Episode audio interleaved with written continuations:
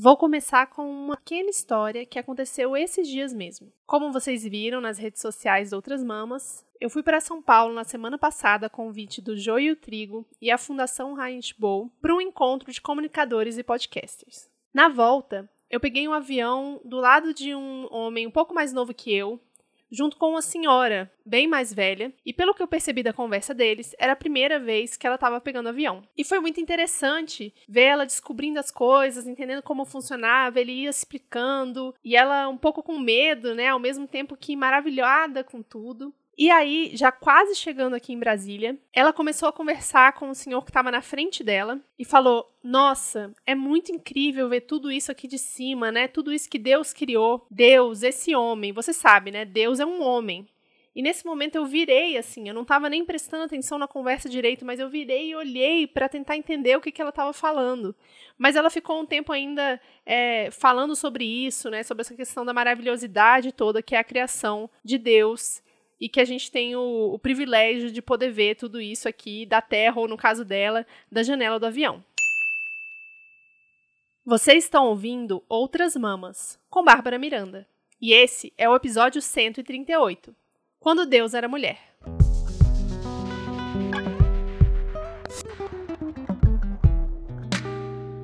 Bom, antes de começar, eu queria falar que esse episódio está acontecendo porque a editora Aleph nos convidou e patrocinou para falar sobre o livro que eles acabaram de lançar. A editora Aleph é uma das poucas no Brasil com foco em cultura pop e ficção científica, e ela já esteve aqui no Outras Mamas no episódio 109, quando a gente falou sobre o livro Os Despossuídos, da Ursula Le. Vocês lembram? Se você não lembra ou não ouviu, volta lá. E a gente está muito, muito feliz dessa parceria acontecer e que mais parcerias aconteçam, porque a gente adora a editora Aleph. O livro da vez, então, é o Quando Deus Era Mulher, igual o título do episódio. Ele foi escrito pela Merlin Stone e faz parte do selo Goya, um selo de autoconhecimento e desenvolvimento pessoal da editora. Então, esse livro não é de ficção, é um livro de história, a nossa história enquanto sociedade e sobre como a gente chegou nesse conceito de Deus, masculino, todo-poderoso, que eu contei na introdução do episódio. A autora, Merlin Stone, ela nasceu em Nova York em 1931. Estudou arte na Universidade de Buffalo, onde ela começou a ter um interesse muito grande por arqueologia e religiões da antiguidade, especialmente nas representações de deuses femininas e no apagamento dessas deusas ao longo da história da humanidade. Quando Deus era Mulher foi lançado originalmente lá no Reino Unido em 1976 e o título era Os Papéis ou Documentos do Paraíso. Isso é uma livre tradução minha. E depois ele foi lançado nos Estados Unidos com esse título atual. Tudo isso ali mais ou menos na mesma época, né, um pouco depois da terceira onda do feminismo, que tratou muito da libertação sexual das mulheres e também tem muito a ver com as pesquisas que ela mostra no livro. Depois do lançamento desse livro, a autora ela se tornou referência em teologia feminina e desafiou muitas das teses aceitas e divulgadas até então sobre a antiguidade e, na verdade, continua desafiando, né? Resumidamente, bem resumidamente, o livro ele vai falar da história por trás da história que nos foi contada, especialmente através da Bíblia. E como que isso afeta a nossa percepção de mundo e organiza a gente política e socialmente. E antes que você pause esse episódio achando que vai ser muito chato porque vai falar de religião ou porque você não se interessa tanto pela história da antiguidade, fica comigo que eu sempre fui dessas pessoas que não se interessou tanto por isso e eu fiquei presa do começo ao fim do livro. Uma coisa importante para falar, já que eu falei, né, que eu nunca tive um grande interesse por essas questões, não é que eu não tive muito interesse, mas vou contar uma pequena história aqui. Querendo ou não, a grande maioria das pessoas no Brasil segue princípios cristãos. Você estando ou não inserido dentro de uma comunidade, de uma instituição de religião cristã, os princípios do cristianismo estão, inclusive, presentes nas nossas leis, na educação que a gente recebe. Então, querendo ou não, eu tive essa educação desde pequena. Por mais que meus pais tenham tentado muitas vezes desconstruir isso ou questionar muitas das coisas que eram ditas e colocadas como verdade, eu fui uma criança, já falei aqui antes, mas eu fui uma criança que é, frequentou já vários tipos de ritos religiosos de diversas igrejas diferentes e centros. Então, eu, eu cresci com essa diversidade religiosa. Mas o princípio cristão sempre esteve no fundo disso tudo, né? E quando eu tinha lá meus nove anos de idade, mais ou menos, meus amiguinhos todos estavam indo fazer catequese. Acho que uns 8, 9 anos. Todo mundo resolveu fazer catequese. E aí eu virei para os meus pais e falei: eu quero fazer catequese também, né? Porque eu adorava encontrar, encontrar meus amigos durante a semana na escola. Por que não encontrá-los no sábado de manhã ou domingo de manhã? A gente nem sei o dia. E aí minha mãe olhou para mim e falou: "Você tem certeza? Acho que talvez você não vai gostar". E aí eu falei: "Tenho, tenho certeza. Eu quero ir para a igreja com os meus amigos". Aí eles falaram: "Então tá bom, então bora". E aí eu fui. Eu devo ter ido no máximo para duas aulas. E enquanto eu não lembro mais quem era a pessoa, a figura que estava dando a aula, falava as coisas que estavam ali na Bíblia, eu ficava, gente, mas que doideira isso, né? Não tá fazendo o menor sentido para mim. E aí eu pedi para não ir mais. E meus pais sabiam que isso ia acontecer, mas eles me deixaram experimentar um pouquinho ali da catequese, né? E eu sempre lembro desse episódio, ele é muito marcante para mim, porque depois disso eu me distanciei muito da religião. E meu interesse pela religião, ele voltou para minha vida já na vida adulta, quando eu entendi que a base da minha criação tinha sido cristã independente disso tudo e que muito das políticas que são feitas, do que acontece na política, tem a ver com religião. E aí a Merlin Stone nesse livro ela vai fazer um apanhado histórico, né? Ela vai meio que em ordem cronológica do que vai acontecendo, do que foi sendo descoberto ao longo da história. Mas eu não vou seguir muito esse apanhado histórico na ordem cronológica e também vou trazer aqui os exemplos, ler, né, os exemplos que ela dá da Bíblia porque eu também não tenho esse conhecimento tão profundo. Eu falei, eu falei para uma amiga esses dias que ela demonstrou interesse pelo livro e eu falei, eu não tenho educação formal da Bíblia. que eu acho que é isso, né? A gente tá todo mundo com, a, com os princípios bíblicos inseridos nas nossas vidas, mas muitas pessoas não têm essa educação formal, não fizeram catequese, não fizeram crisma e não seguiram com a vida religiosa depois de adulto. E eu sou uma dessas pessoas. E mesmo assim, eu achei o livro muito, muito interessante e acho que vale muito a pena ler para a gente entender como que a gente chegou até aqui. Além dos aspectos históricos que são apresentados no livro e dos aspectos religiosos, tem uma coisa muito interessante que é a questão semântica. Como que o uso da palavra foi sendo apresentado, como essas palavras foram traduzidas nas mais diversas línguas e como que isso mudou a percepção das pessoas e ainda molda né, a nossa percepção hoje em dia com relação a vários aspectos da nossa vida. E outra questão é a questão da sexualidade, que é muito presente no livro. Como eu falei, esse livro foi lançado ali no período da terceira onda do feminismo, em que a questão da liberdade sexual das mulheres veio muito forte. Eu acho que isso tem grande influência, mas é a parte que mais me move, mais me interessa também. Então, a pesquisa da Merlin Stone foi ir atrás de artefatos históricos da antiguidade, ou seja, principalmente esculturas, é, desenhos, papéis que representavam as deidades femininas e ir colocando isso dentro do que temos de relato da história da humanidade em comparação ao que foi escrito e descrito nos textos religiosos, principalmente da Bíblia. E ela vai fazendo essa comparação de todos esses textos para mostrar que antes de Deus ser homem, ele foi mulher, muitas vezes e de várias formas, em várias regiões do mundo, mas principalmente como ela está estudando a antiguidade, principalmente ali na região da Grécia, Egito, a região é, da Palestina, né? Toda essa região ali que permeia esse local onde a gente tem esses primeiros registros, né, tanto escritos quanto representados dessas divindades. E ela vai mostrar também que não somente essas deusas mulheres existiram, como elas ainda perduraram, inclusive na Bíblia tem vários trechos em que se refere a essas religiões e a essas deusas pagãs, né, para mostrar que não foi uma transição simples e que durante muito tempo eles coexistiram, né? Povos com crenças diferentes, com deuses representados por figuras masculinas e deusas representadas por figuras femininas coexistiram e que isso tudo fez parte de um movimento político e de colonização. Então, eu que não não entendia muito bem de alguns fatos históricos, principalmente que são descritos ali no período bíblico, né? De Egito Antigo, todo o período da antiguidade aí que é colocado como antes de Cristo, eu não entendia muito bem é, as localizações e eu não entendia muito bem o que tinha acontecido de transição de pessoas que mudaram de um local para o outro e as guerras que aconteciam, que, fizeram, que faziam as pessoas migrarem. E nesse livro eu achei que ela explica muito, muito bem. E não só isso, tem um, os mapas das regiões. Então foi uma coisa muito boa para eu contextualizar. E uma coisa que é, mudou a minha percepção de história da humanidade é que aqui no Outras Mamas a gente fala muito sobre colonização. E quando a gente fala sobre colonização, a gente está falando principalmente dos europeus né, chegando aqui às Américas e essa colonização que veio depois das grandes navegações. Mas tem uma colonização muito mais antiga dos europeus, dos indo-europeus, chegando à África, ao Oriente Médio, milhares de anos antes dessa data que, que é estabelecida né, de Cristo. E isso teve muita influência na forma como a gente vê a religião hoje em dia e na forma como a religião é apresentada. E eu nunca tinha parado para pensar nisso, mas porque era uma coisa tão pré-estabelecida na minha cabeça e a gente estuda isso de uma forma tão separada na escola, né? Tipo, ah, hoje nós vamos estudar o Antigo Egito, hoje nós vamos estudar é, a região da Palestina. Que essas coisas não se juntavam na minha cabeça, né? nessas horas o, a, o estudo religioso meio que deu uma falta, apesar de que eu não sei se também quem fez catequese sabe tudo isso que eu estou falando.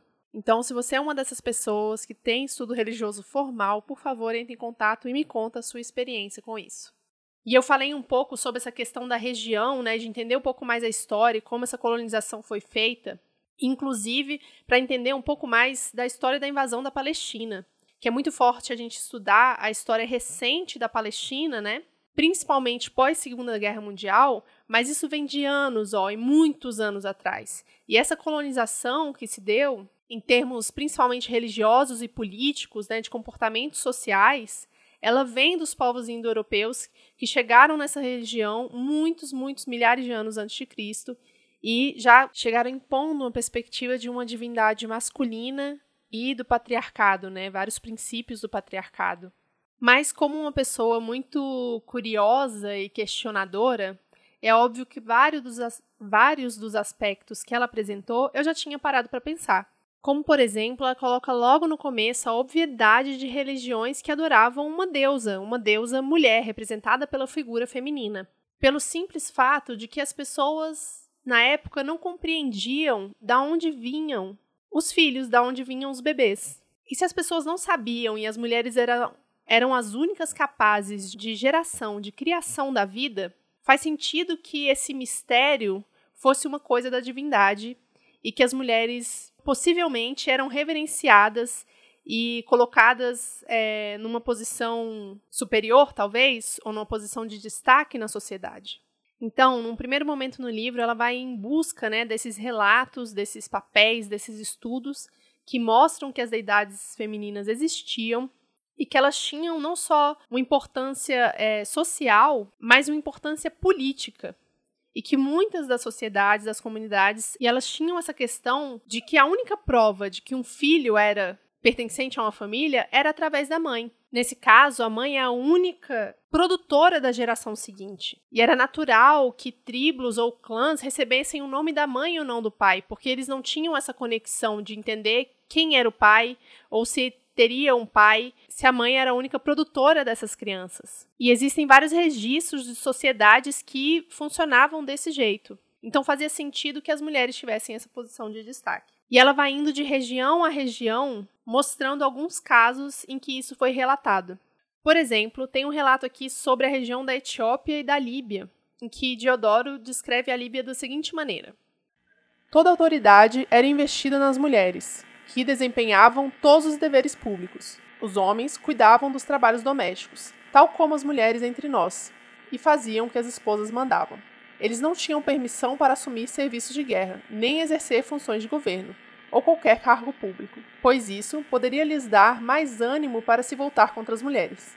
Imediatamente após o nascimento, as crianças eram entregues aos homens, que as criavam com leite e outros alimentos adequados à idade ou através da arte, né, que é aí o que levou a Stone a estudar toda essa questão, é a quantidade de estatuetas, né, de esculturas de argila, tanto de animais quanto de uma deusa mãe, como num exemplo dado pelo pesquisador Melart, em que ele revela que as estátuas nos permitem reconhecer as principais deidades adoradas pelos povos neolíticos. A mais importante era uma deusa, mostrada em seus três aspectos: jovem, parindo e velha. Então, essa questão da criação faz sentido que seja uma coisa muito importante que tenha determinado o comportamento de várias sociedades. Porque são vários e vários exemplos que ela vai dando ao longo do livro, e isso que torna o livro muito rico, muito interessante, apesar de todos os nomes que eu não consigo pronunciar e todas as datas e todas as referências bíblicas. E o tempo inteiro, né, a gente fica pensando, eu acho que como feminista, a gente fica sempre refletindo assim, de tipo, ah, como que seria se as mulheres governassem o mundo? Se o mundo fosse um matriarcado ao invés do patriarcado. Que nem naquele filme francês, sabe? Eu não sou o homem fácil. Oi, bonitão. Alguma coisa não tá bem. Eu acordei numa bela manhã, numa sociedade absurda. Tô num universo paralelo. As mulheres me dizem o que eu devo fazer. Eu não sei se vocês assistiram. A gente já falou aqui sobre eles. Eu amo esse filme. Eu acho ele simplesmente genial. Muito boa a comédia. Mas, de certa forma, é meio óbvio, né? Porque é pela disputa de poder. É como se a gente pegasse todos os problemas do patriarcado e simplesmente só invertesse o gênero. Também como se isso fosse de, dessa forma tão binária, né? E a questão que ela apresenta aqui não era de que era um matriarcado. Muitas sociedades eram, né, de certa forma, regidas é, tanto religiosamente como, como politicamente por mulheres, e tinham várias leis e várias regras que colocavam essa mulher numa posição de poder muito alto, inclusive de fazer coisas muito ruins com alguns homens. Mas, no geral, o que é apresentado são sociedades em que mulheres são muito mais livres, porque a descendência matrilinear, que é seguir o princípio de que os filhos são da mãe e não do pai oficialmente, né, porque é o que a gente consegue ter de percepção a partir do parto, não significa o matriarcado. E ela coloca exatamente isso no livro, e é uma das questões semânticas que eu mais gostei. O matriarcado ele é definido como as mulheres no poder, ou, de forma mais específica, a mãe como chefe da família, assumindo essa posição também no governo, na comunidade e no Estado. Mas a descendência matrilinear é simplesmente o reconhecimento de que os filhos vêm a partir da mãe e não necessariamente do pai, o que dá uma liberdade sexual para as mulheres muito maior do que é dado hoje em dia. Então faz sentido pensar numa colonização que tinha um histórico de religiões com representações de deuses masculinos, querer colonizar as, as religiões com deuses femininas para depois esse poder que as mulheres tinham na sociedade, né? esse poder da criação. E aí deixa de ser sobre religião e vem a ser sobre política no final das contas. Afinal, tudo é político, nosso corpo é político e esse é um dos livros que representa melhor isso. Tem um estudo da pesquisadora Sheila Collins em que ela diz: A teologia é essencialmente política. A forma com que as comunidades humanas deificam o transcendente e determinam as categorias de bem e mal tem mais a ver com a dinâmica de poder dos sistemas sociais que criam as teologias do que com a espontânea revelação da verdade por outros quadrantes. E ela mostra no livro que essa deidade suprema original desses povos que foram conquistados e depois governados pelos povos indo-europeus que a deusa ela não era ignorada, mas ela foi simbolicamente incluída de tal forma que esses mitos, né, que são considerados mitos religiosos, eles permitem rastrear essa essa deposição dessa deusa feminina. Inclusive, ela destaca aqui um trecho da Bíblia, se eu não me engano, é no Novo Testamento, Deuterônimo, capítulo 12. Deveis destruir completamente todos os lugares em que as nações ocupadas por vós serviram aos deuses delas. Nas montanhas, nas colinas, sobre qualquer árvore frondosa, deveis pôr abaixo seus altares, esmagar seus pilares, cortar seus bastões sagrados, atear fogo às imagens esculpidas de seus deuses e fazer desaparecer seus nomes do lugar. Isso mostra essa coexistência das religiões, as diversas religiões, com deidades femininas e masculinas existindo ao mesmo tempo. E que isso foi um projeto, né, um processo que ocorreu não de forma natural, mas de forma imposta mesmo pelos povos que foram colonizadores nas regiões. E não só isso, mas essa crença ela foi perpetuada aos longos dos séculos, considerando aí que demorou para que as mulheres entrassem num estudo formal e acadêmico então, a maioria das pesquisas e dos pesquisadores que estudaram tanto teologia quanto antiguidade, eles têm uma visão patriarcal da história. E isso faz muito sentido que a gente também tenha uma educação patriarcal. Por exemplo, ela destaca um trecho logo no começo do professor Albright, que ele é uma das maiores autoridades em arqueologia na Palestina. Ele descreve a religião feminina nos textos dele como adoração de natureza orgiástica, nudez sensual e mitologia grosseira. E prossegue dizendo que foi substituída por Israel com sua simplicidade pastoral e pureza de vida, seu nobre monoteísmo e seu severo código de ética. Ou seja, a gente vê essa história da colonização da Palestina muito, muito anterior. Óbvio, eu sabia que era anterior, mas eu não tinha essa construção imagética na minha cabeça de como isso aconteceu. Muito anterior ao período do, de Cristo, a construção e fundação do cristianismo. E que se alastra até hoje, que mostra os resultados no que a gente vê hoje acontecendo na Palestina. E no resto do mundo inteiro, né? E aí eu falei um pouquinho sobre semântica no começo, né? A forma como essas palavras foram sendo trocadas. E óbvio, temos aí várias questões de tradução, como que a Bíblia foi traduzida, como que ela foi escrita, afinal, como essas palavras de, de leis divinas foram levadas para outros povos através dos séculos. Mas ela destaca várias questões semânticas que eu acho muito interessante que a gente pode refletir aqui. Uma das coisas que ela coloca é que ela observa ao longo dos estudos dela que a palavra culto sugere algo menos refinado, né, menos, menos evoluído do que a palavra religião. Então, todos os rituais associados ao judaico-cristão, né, de Jeová, eles sempre foram descritos como religião pelos estudiosos, enquanto todos os ritos de deidades femininas, que não eram feitos por padres, por exemplo, eram chamadas de culto. O que aí me questiona um pouco ao uso do culto para as religiões evangélicas no dia de hoje, né? Mas talvez seja uma forma só de diferenciação. Eu estou aqui pensando junto com vocês. Além do mais, em todos os estudos, a palavra Deus é escrito sempre com a letra maiúscula, além do Ele é escrito com a letra maiúscula. Enquanto Deus é sempre com a letra minúscula, como se fosse algo menor, como se fosse algo que não existisse, na verdade, né? Ou se fosse simplesmente um mito e Deus fosse de verdade. E aí eu não tô pondo em questão a existência ou não de Deus, tá, gente? Esse é um papo para outra outra hora, nem vai entrar aqui no podcast, mas eu tô relatando o que ela vê nesses estudos. Porque apesar da gente achar que não, essa diferença de ler essas palavras escritas dessa forma influenciam muito na forma como a gente pensa.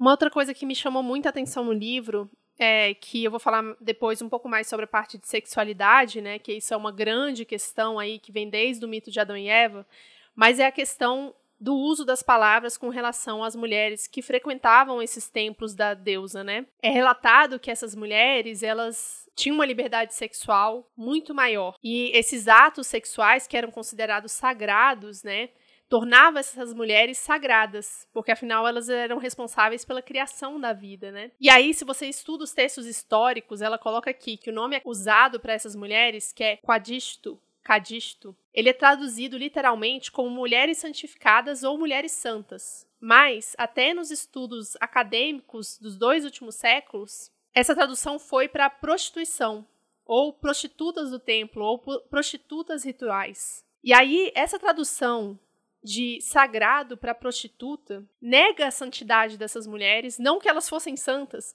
mas que nega a santidade, esse ritual que era considerado divino e distorce esse sentido do que foi a vida dessas mulheres, do que deveria ser historicamente representado. Muitas dessas mulheres, inclusive, elas eram sacerdotes, elas eram profetisas, né? Que eram anciãs, que eram mulheres que estavam ali para é, ajudar no governo, por exemplo, como consultoras né, de outras mulheres e homens. Essa conexão com o divino que se dava através do parto, né, da criação, colocava as mulheres nessa postura de sagrada. E ela coloca aqui, é interessante notar que a palavra hebraica zona, é zona mesmo, gente, Z-O-N-A-H, é definida muitas vezes como prostituta, às vezes como profetiza. Ou seja, tem essa ambiguidade de tradução que foi escolhido. A gente pode dizer que foi escolhido propositalmente para que a gente tenha uma percepção diferente da realidade, né? Ou do que aconteceu, do que pode ter acontecido. E muitos dos nomes dados a essas deusas, eles significavam criadora do céu, a mãe que deu a luz ao céu e à terra, a deusa da agricultura, e tudo isso foi sendo perdido ao longo da história. Tudo isso foi construído desde essa época da antiguidade e foi sendo trazido pela atualidade como uma forma de evolução social, talvez, como se uma religião monoteísta fosse mais civilizada, mais sofisticada. E isso foi sendo substituído não só de forma física, em que várias cidades foram completamente destruídas e populações inteiras foram assassinadas mesmo. Mulheres foram ameaçadas, presas, né? A gente fala muito sobre Silvia Federici, ali, a domesticação da mulher, colocar a mulher dentro de casa, mas desde essa época a gente já tem essas ideias e essas leis que foram colocando as mulheres para dentro de casa. E isso foi sendo feito de uma forma física, grandiosa, mas foi sendo feita de forma sutil, através da palavra, através da proibição da palavra. E aí, como destacado por um estudioso chamado J.R. Taylor, ele diz que o primeiro passo na limitação dos status das mulheres foi tirar delas o monopólio da função religiosa. E isso representava um grande conflito de padrão ético e moral, né? Era abominação de toda a idolatria construída anteriormente pelos povos que são considerados pagãos, né, como uma conduta imoral. E aí essas mulheres que eram teoricamente, né, pelos estudos que foram feitos livres, elas foram condenadas a todo e qualquer ato que tirasse elas dessa, dessa posição de submissão ao homem. São várias as leis nos textos religiosos que colocam a mulher nesse ponto que a gente está aí, né? A gente está aqui discutindo, está sendo discutido o Estatuto da Nascitura, ou melhor, o Estatuto do Estupro essa semana aqui no Brasil, que é um absurdo. Mas isso vem de princípios que estão aí há milhares e milhares de anos. Então foi incluído a questão do estupro, da, da punição da mulher pelo estupro, né? Se a mulher fosse estuprada, ela era punida. Se a mulher traísse, ela era punida. Se a mulher, por exemplo, se o marido vai embora e volta e a mulher casa com outro, ela é punida geralmente era, era morte, né, gente? Mas tudo isso foi sendo construído e foi, foi sendo colocado como verdade. Essa necessidade da constante punição da mulher e da submissão da mulher ao marido. Porque, afinal, era o único jeito de controlar a sexualidade e controlar também a parentalidade, né? Deixa de ser uma, uma sociedade matrilinear e passa a ser uma, uma sociedade patrilinear e de herança totalmente masculina. E aí os mitos da criação, eles foram sendo modificados, né? Então a gente tem aí um Deus que cria a terra e cria Adão e Eva, mas na verdade Eva vem da costela do Adão. Tem também o deus Pitá no Egito, que foi assimilado na religião da deusa como filho de Ísis, mas coloca-se depois que tudo que foi criado foi a partir de um ato de masturbação desse deus. Ou seja, você elimina a necessidade de uma ancestral divina, como se um homem pudesse criar sozinho tudo a partir do seu esperma. Você tem trechos, por exemplo, é, na própria Bíblia, né, em Ezequiel, ele fala repetidamente a expressão filho do homem, e aí ela coloca que talvez isso fosse para lembrar os leitores, né, daqueles textos, como que os homens não se consideram filho das mulheres, e aí você resulta no fato, né, de você coloca, estabelece essa nova religião, essas novas religiões e coloca os sacerdotes ou os conselheiros, a, as figuras máximas de representação religiosa, todos homens, e que eles então são os mensageiros diretos do Senhor, não somente na igreja, mas também na privacidade da casa, da mulher, na cozinha, na cama e dos filhos. Trazendo trechos e mais trechos da Bíblia que são vários que falam sobre isso, mas ela traz aqui em Efésios: Mulheres, sujeite-se a cada um a seu marido, como ao Senhor, pois o marido é a cabeça da mulher, como também Cristo é a cabeça da igreja, que é o seu corpo, do qual ele é o Salvador. Assim como a igreja está sujeita a Cristo, também as mulheres estejam em tudo sujeitas aos seus maridos. Eu tô passada, chocada. Meu Deus! E aí, meus amores, chegamos na máxima da religião, que foi essa criação do mito de Adão e Eva. A Merlin Stone vai discorrer extensivamente sobre isso e como isso moldou a sexualidade das mulheres, a forma como a sexualidade é vista e também a forma como a gente é colocada enquanto mulher, como a gente é vista, como a gente é representada nessa sociedade até os dias de hoje. E antes de discorrer sobre o mito de Adão e Eva e todos os as, os questionamentos, para não usar outras palavras aqui, os questionamentos que eu tenho com relação a esse mito e sempre tive, é, tem uma curiosidade, na verdade, que é a representação de forma animalesca das deusas e a representação animalesca das próprias mulheres. Então, em diversas religiões, principalmente nas religiões cristãs, a associação das mulheres com as cobras é uma coisa constante que ela relata de forma bem recorrente no livro. Mas temos também a representação de vacas, é, as deusas em cima de leões, tigres, várias outras representações que são bem significativas nos estudos dessas deidades. E muito dos mitos, inclusive dos mitos é, nórdicos ou de mitos europeus que teoricamente são distantes dessas religiões que surgiram ali na região do Oriente Médio, da Palestina, as deusas femininas são simbolizadas como uma serpente ou um dragão, quase sempre associada à escuridão e ao mal.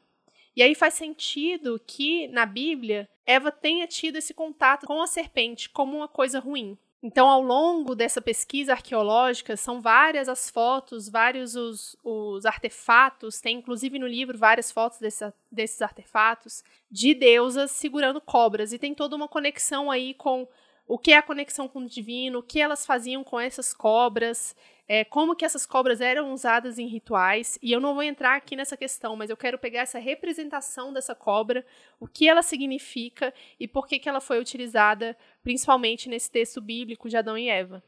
Nesse mito né, da origem do mundo, que é colocado para a gente como explicação dessa criação de toda existência, ou melhor, da humanidade, né? inserir a figura da serpente como conselheira e próxima da mulher, que é a pessoa que aceitou esse conselho, coloca a mulher numa posição de uma é, ingenuidade, talvez, de não saber pensar direito, de se atrair por coisas que teoricamente ela não, não deveria se atrair. Tem aí a tentação da cobra, tentando fazer com que ela descubra e faça aí o pecado original. Mas essa cobra, ela representa tudo que era sabido antes, né? que é o segredo do sexo, de como criar a vida, que é um conhecimento que as mulheres já tinham e que foi tirado de nós ao longo dos séculos. O sexo, então, a criação da vida, ela foi colocada como imoral, como esse pecado original. Não bastasse Eva ter nascido da costela de Adão, ou seja, ela não ter tido uma autocriação ou uma criação direto da deusa.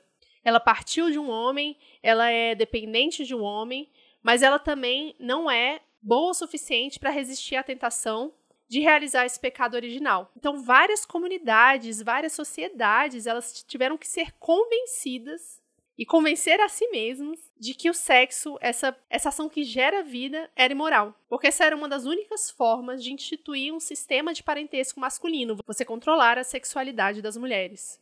Colocar o sexo como esse processo de concepção vergonhoso e pecaminoso fazia sentido. E não só o sexo, mas ela coloca aqui qualquer reminiscência ou lembrança desagradável de se nascer de uma mulher devia ser negada ou alterada. Então, o mito que eu contei anteriormente sobre a masturbação do pitá egípcio faz sentido também dentro dessa, dessa criação feita a partir do homem, né? Que não precisa de uma mulher, que não pode vir de uma mulher. E aí fica o questionamento de onde estava Adão quando Eva comeu a maçã. Por que, que eles não podiam ter comido o fruto proibido juntos, né? Ter ouvido a semente juntas? Por que, que a mulher foi a, o ser que ouviu a serpente? Porque a mulher é mais fraca? Se esse fruto simboliza essa consciência sexual que a partir daí Adão e Eva perceberam que estavam nus e seriam obrigados a copular. Ai, gente, é engraçado falar isso, perdão é, por que, que Eva que é a vítima dessa serpente, né? Tem uma construção histórica, tem um interesse político de que isso tenha sido feito desse jeito. E não só isso, Eva não foi somente fraca, talvez ingênua e curiosa demais porque ela deveria ser e des desobediente porque ela desobedeceu aos comandos de Deus, mas ela a partir daí foi colocada como sexualmente tentadora e sedutora, como uma forma aí de advertir todos os homens a ficar longe das mulheres que estavam nos templos, que eram essas mulheres pecaminosas que estavam o tempo inteiro tentando seduzir os homens, né? E até hoje é isso. O homem como esse ser que não consegue se controlar, porque afinal ele já passou aí do pecado original, e as mulheres como filhas de Eva que tentam seduzir os homens 100% do tempo. E foi sendo construída essa narrativa de que o impulso sexual ele não pode ser visto como um desejo natural, biológico, tanto de mulheres quanto homens, e que estimula as espécies a se reproduzirem, afinal, somos animais. Ele deveria ser visto exclusivamente como uma falha da mulher. além de carregar essa culpa pela consciência sexual que a gente adquiriu ali quando Eva comeu a maçã, a gente então deveria ser punido, porque isso também está na Bíblia. Deveria ser punido ao conceber filhos, porque o parto é uma coisa extremamente dolorosa e isso deveria ser encarado como uma punição. Sendo então que todas as mulheres dando à luz seriam forçadas a se identificar com Eva. Isso para mim foi assim, de morrer. Na hora que eu li isso, eu falei: caraca, que, que doideira, né? Eles tiraram todo o conhecimento que a gente tinha sobre sexualidade, sobre gerar vida e parir, e não só tiraram esse conhecimento da gente, como eles colocaram como totalmente errado, porque a única pessoa que pode saber sobre tudo isso, afinal, é Deus, todo grande e poderoso.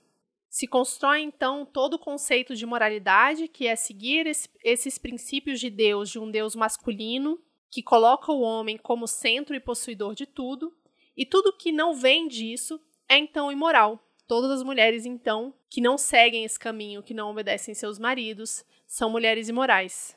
E isso é perpetuado, né, gente? A gente, a gente como enquanto não homem, eu vou colocar aqui enquanto não homem, a gente entende o quanto que qualquer ato pode ser visto como um ato sexual e a gente pode ser colocada num local de imoralidade, de inferioridade perante aos homens.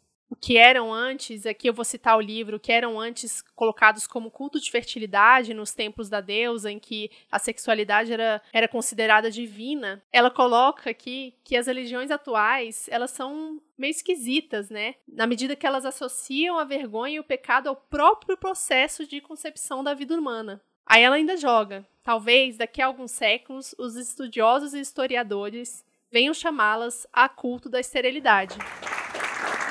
E esse eu achei assim um toque de gênio, porque é sobre isso. Usando um linguajar bem jovem, é sobre isso, entendeu?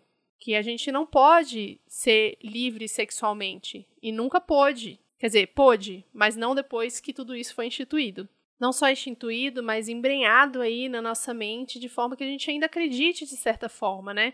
Quantas de nós passamos aí a adolescência, o início da vida adulta se questionando tanto sobre a nossa própria sexualidade e tentando entender como que funcionava. E aí ainda tem a questão da, né, da monogamia que está relacionada a isso, de que a gente tem que ter um homem, somente um homem, e obedecer a ele e se relacionar com ele para garantir a hereditariedade hereditariedade das posses desse homem. E ela coloca aqui uma frase que, para mim, é, resume tudo, na verdade, do, que está escrito nesse livro, né? Podemos nos perguntar até que ponto a supressão dos ritos femininos foi, na verdade, a supressão dos direitos das mulheres. E eu acho importante a gente estudar a história dessa forma, como ela coloca aqui, tão detalhada, com tantos exemplos, né? Ela não toma nada como verdade, ela coloca tudo como suposições, mas que fazem muito sentido, e como que a gente pode trazer isso para a atualidade, de, de tentar entender quais os símbolos que ainda estão presentes na nossa vida, não só na religião, né? Para quem aí segue os ensinos religiosos, mas na cultura pop, inclusive. Então a gente tem a representação das mulheres sempre aí relacionadas ao demônio, né? Você tem a representação das bruxas, é, inclusive para quem assistiu Sabrina, a Lilith, né, que é a mãe de todos os demônios. Pelo amor de Deus, quem é você? Quem sou eu? Eu sou a mãe dos demônios. O início da perdição. A concubina de Satanás. Eu sou a Lilith, querido. A primeira esposa de Adão, salva da aflição por um anjo caído. A Merlin Stone fala também um pouco da Lilith no livro, que eu achei bem incrível, assim, porque eu acho uma personagem mitológica bem interessante, que a gente não pode descartar, né? A gente não pode olhar para isso sem uma visão crítica, sem tentar entender por que, que é dessa forma. A gente não pode mais falar que sempre foi assim e vai continuar sendo assim, porque foi assim, olha só, desde milhares de anos antes de Cristo. Na verdade, não, né? A gente tem que questionar sempre, e esse podcast está aqui para isso, porque por mais que a gente esteja falando de antiguidade, essas coisas ainda acontecem no dia a dia de hoje, né? A gente não pode naturalizar essas violências, essas leis que são injustas com as mulheres, como o Estatuto do Nascituro, que está sendo aí colocado em pauta, que na verdade é um retrocesso no direito das mulheres. E também para a gente questionar como que a gente se organiza, né? Dessa forma que ainda é tão binária e tão determinista de, de formas de se relacionar, né? Como que a gente espera que os homens respeitem as mulheres se esses pensamentos estão tão enraizados nas cabeças de todo mundo, né? Como que a gente espera que os filhos honrem suas mães quando a gente sequer sabe a forma como a gente chegou ao mundo? Como que a gente espera uma autonomia e liberdade sexual se a gente não consegue quebrar esses paradigmas que foram impostos há tanto tempo que dizem que tudo que está relacionado ao sexo é errado? Como ela coloca logo na introdução do livro, a imagem de Eva não é a nossa imagem de mulher. E não tem que ser, não pode ser e não deve ser. A gente não pode ser submissa, a gente não pode ser uma, um pedaço de uma costela de um homem. E a gente não pode ser vista apenas como a grande pecadora original que levou a humanidade a todo o desfortúnio que veio depois. E para além disso, esse livro me fez questionar. Assim, esse livro me fez confirmar muitos dos questionamentos que eu já tinha com relação à história da religião e à sexualidade. Me trouxe muito mais conhecimento bíblico e eu fiquei com vontade, na verdade, de ler a Bíblia ou pelo menos ler alguns trechos para tentar entender melhor. Mas me deu ainda mais curiosidade, inclusive, de saber mais sobre essas histórias da antiguidade, dessas representações da, das deusas e quanto mais ainda falta, né? Porque assim, esse livro é de 1976, já tem bastante tempo. Não tanto tempo assim, mas já tem bastante tempo. Eu queria saber também das representações de deuses que eram não binários, por exemplo, sabe? A gente sabe que existem é, em culturas indígenas, por exemplo, aqui na, nas Américas, deuses que eram não binários. Também na Ásia existem isso.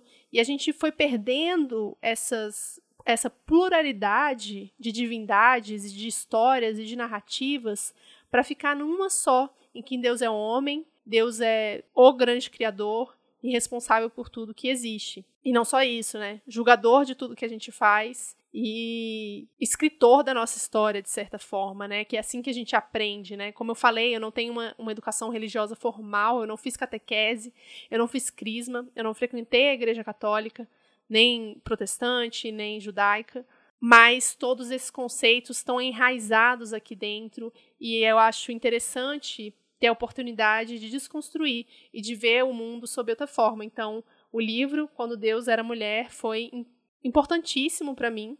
Eu espero que seja para vocês também. Eu contei trechos espaçados do livro, ele tem muitas páginas com muitos detalhes históricos, muitas datas, muitos nomes. E então eu não consigo falar aqui absolutamente tudo que acontece, até porque senão, senão vocês não vão querer ler o livro. Mas é isso. Eu espero que vocês tenham gostado. Eu quero agradecer muito, muito, muito a editora Aleph por ter trazido esse livro para mim e dado a oportunidade de poder contar sobre ele para vocês. Gente, muito obrigada. Estamos quase no final do ano. Quem puder, quem quiser, a Aurelo tá dobrando os nossos apoios esse mês, então vai ser muito bom receber novos, novos apoios nesse final, final de ano aí, um 13 terceiro da Podcaster. Ficaremos muito agradecidos. Obviamente, o livro ele vai ser sorteado para apoiadores, então fica aí a dica também. E eu vou falar mais dele nos próximos dias, então sigam nas redes sociais, vejam os nossos tweets, TikToks, posts no Instagram, texto que vou mandar aí e, claro, a newsletter no final do mês que vai rolar. E até o próximo episódio. Beijo!